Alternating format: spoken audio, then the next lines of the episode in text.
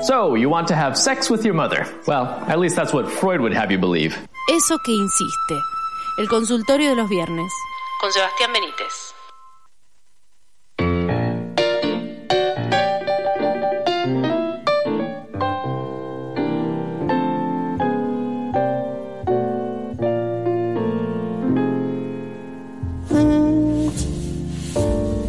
Bienvenidos a otra edición de Café Lambaré. Te pido una croissant.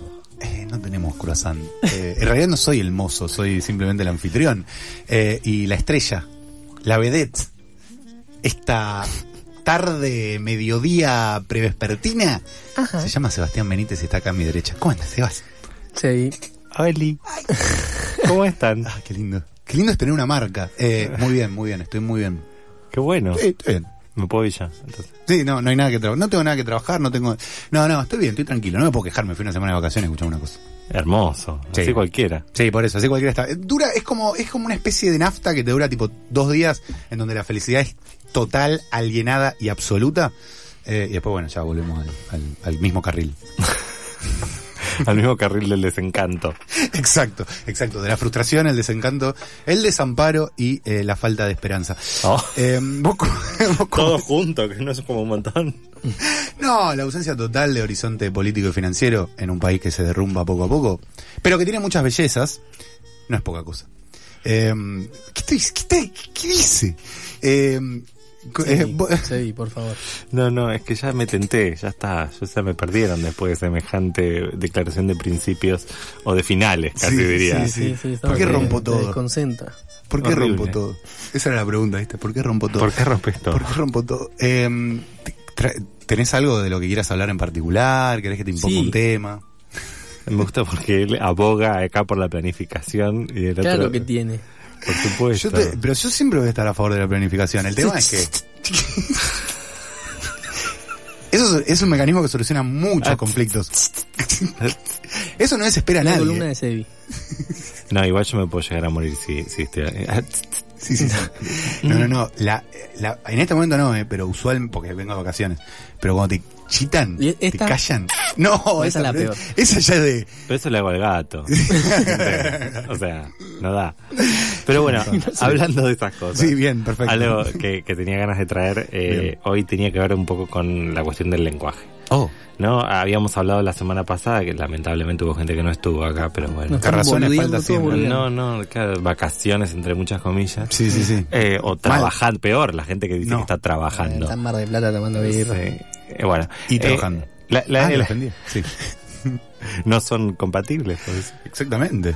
Bueno, algo que, que hablábamos la semana pasada con Seba también, eh, tenía que ver un poco con poder pensar las instituciones, ¿no? Digo, algunas instituciones en las cuales nosotros habitamos, de qué modo la escuela parece como una de esas instituciones y en función de eso poder repensar algo de, de, de ese tránsito por esas instituciones. Entonces algo que se puede desprender de ahí fácilmente o no, o, o puede desprenderse del Sí, sí, sí. ey, ey, ey, ey.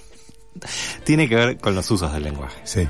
Digo, algo que me, me interesaba hoy pensar con ustedes también, tenía que ver con cómo los seres humanos eh, no solo tenemos un lenguaje oral, ¿no? Digo, no solo hablamos, no solo articulamos palabras, que eso es toda otra cuestión, además ahí, bueno, es, es de larga data toda la discusión respecto de la división entre lenguaje y habla, por ejemplo, en cómo pensar como eso, la estructura lingüística y el habla, el hecho de hablar, que me parece que son cosas muy distintas, Sí, pensamiento, lengua también. O es sea, otro de los grandes debates dentro de la psicología del lenguaje, por ejemplo, dentro de la filosofía, etcétera. Pero algo que me interesa como incorporar a ese debate tiene que ver con que los seres humanos además tenemos lenguaje escrito, por ejemplo. Eh, no solo hablamos. Digo, ahí cuando uno piensa en el poder que tiene la lectoescritura, por ejemplo, volviendo un poco a lo que decíamos la vez pasada, esta capacidad que te da de generar mecanismos mucho más complejos para pensar también, eh, también implica como modos de expresión que dejan de ser inmediatos.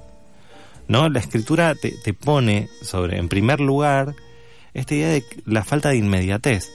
O sea, efectivamente, cuando uno escribe, además se tiene que imaginar a quién le escribe. ¿No? No solo es, es algo que está como eh, pensado en otro tiempo, porque está el tiempo del pensar, el tiempo del escribir, y a su vez ese tiempo del escribir puede ser el tiempo de borrar y volver a escribir, sino que además está el tiempo de leer eso que se escribió. Y no es necesariamente lo que se ve simultáneamente. Entonces algo que, que me interesaba como pensar hoy tenía que ver un poco con las posibilidades que nos da ese lenguaje. Sobre todo porque me estoy encontrando, además, digo, como un dato de color, eh, yo cada tanto tengo como unas reuniones con un diseñador, ¿no? Que, que estamos armando como un símbolo que representa una institución, justamente en función de eso que venimos hablando. Entonces, a mí me fascinó la forma que él tenía de, de, de pensar esto, que para mí era absolutamente distinta, ¿no? Digo, como él eh, en algún punto entendía que lo que estábamos hablando después podía tener algún correlato en una representación gráfica. Con lo cual, en algún punto también me encontré con mi propia ignorancia al respecto, digo, con mi propia imposibilidad, ¿no? Algo del lenguaje pictórico, gráfico, que no tenía que ver con las palabras, de golpe podía significar algo.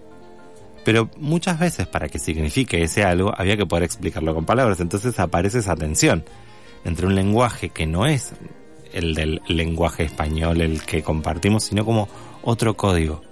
Y eso habla también de las posibilidades de inventar cosas. ¿No? Digo, algo, algo que me, me parecía que como llevaba a eso, tenía que ver con inventar otros lenguajes. Y cómo nosotros, como cultura, como humanidad, fuimos capaces de inventar lenguajes nuevos. Digo, desde idiomas nuevos hasta lenguajes como la matemática. Sí, sí, sí, la O música. sí. La música, tal cual, o el arte, digo. Y ahí es donde también me interesaba traerlo a la mesa. ¿No? De qué modos nosotros, como seres humanos, de golpe fuimos encontrando también formas de expresión.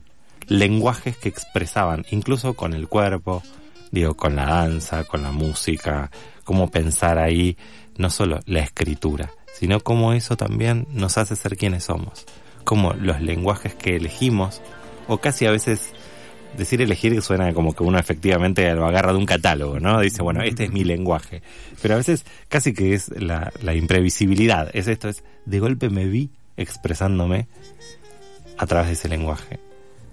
Y algo que tenía ganas de traer tenía que ver con eso, con poder pensar todas las potencialidades que tenemos como seres humanos para crear lenguajes nuevos. Pero que a fin de cuentas se trata de también entender que ese lenguaje siempre es compartido, por supuesto. Claro. Eh, Porque hay- si no hablas solo. Exactamente. Hay a- algo que me parece muy interesante. Voy a tratar de arrimarme a la pregunta eh, le- lo mejor que pueda. Pero es que entiendo que hay, hay gente, sé que infancias también, que por ejemplo pueden haber desarrollado una limitación, por eso digo, las palabras sé que van a ser complicadas, pero me voy a ir arrimando como puedo y vos me corregís cualquier cosa.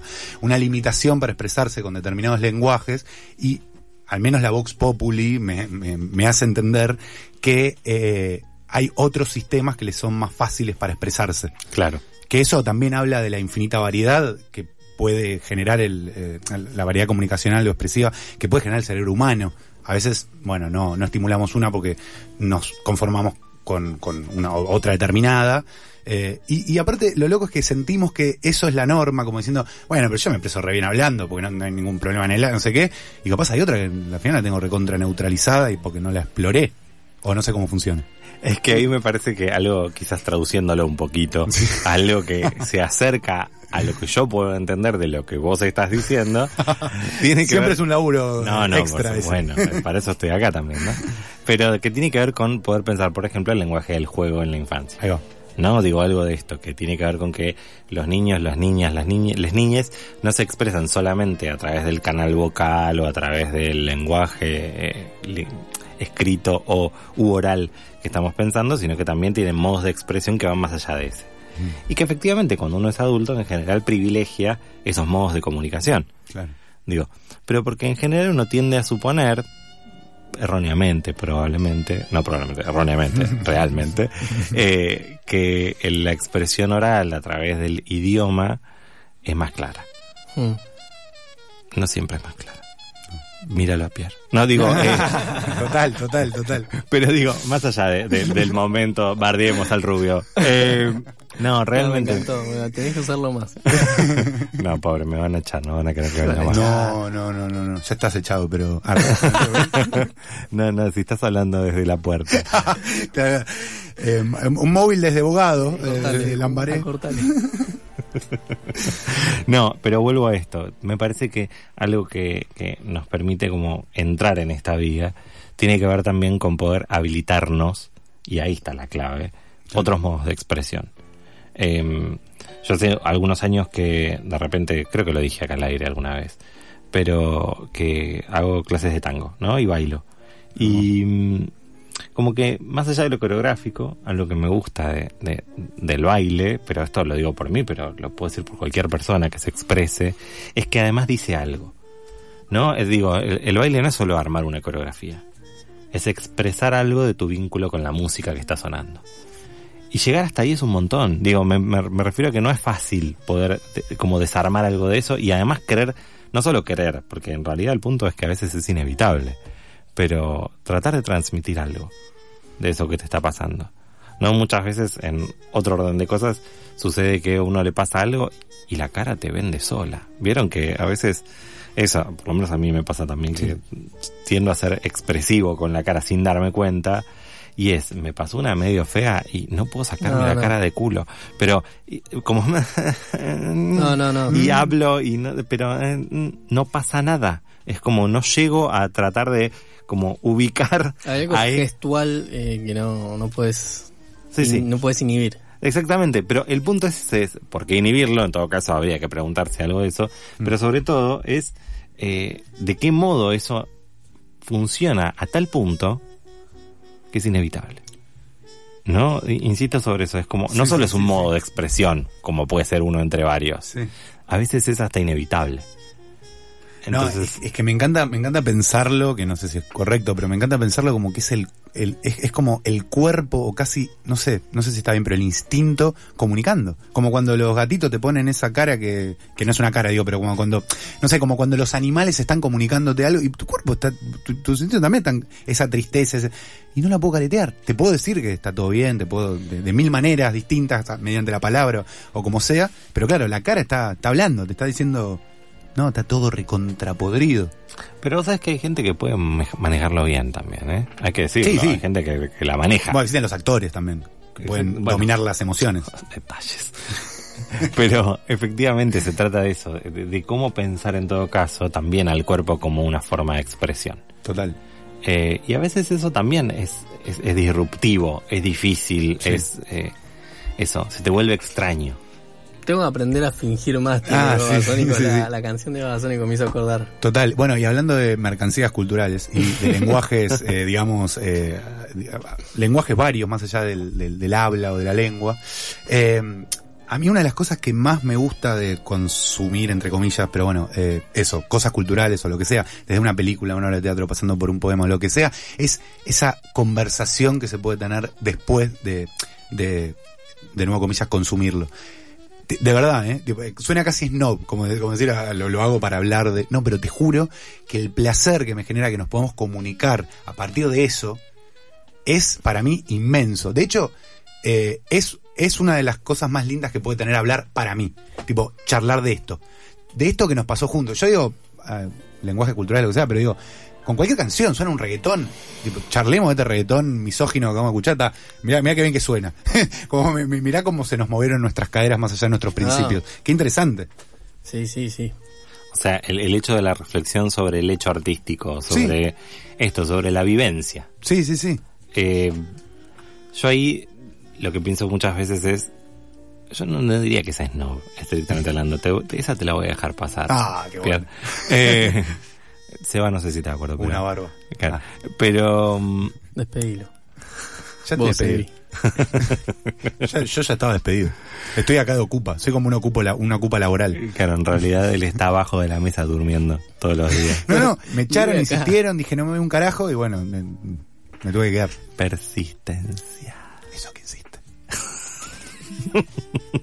Es Pierre. ya no quiero decir más nada. Eso que insiste es Pierre. Es Claro. como- eso- ese que insiste, se llama. Ese que insiste. Ah, Pierre, sigues aquí. Ay, hola. Si bueno, quieres, pero arranco eh. otro programa. pero vos callate. en la tribu. Claro. Va de 16 a 17. Bueno, ya te entendí. no, pasa años clandestinos. Bueno, sí. finalmente. Entonces. Sí, sí, sí, claro. Eh, vuelvo sobre eso. Sí. Me parece que algo que también eh, se juega ahí tiene que ver, como vos decís, con compartirlo. Digo, con compartir qué te pasó. Sí. Porque no es solo hablar de, como hacer un análisis o hacer un juicio de valor respecto a eso que puede incluirse, probablemente. No, rara vez Este, yo. Jamás, análisis, jamás, ex- jamás. Exégeta jamás. No, pero sí, claro. Pero digo, me parece que algo de eso, de, de poder entender qué fue para vos compartir esa experiencia. Claro. Es como lo que decías del idioma. En algún punto son hay, hay otros idiomas. Puede ser, no sé, la música, el baile, que van comunicando otras cosas. Bueno, de hecho dicen que la escala pentatónica, ponele que la tenemos re asumida, es algo que no nos damos cuenta, pero está, está- está en nuestro cerebro, ¿entendés? Todos entendemos la música de alguna manera de esa forma.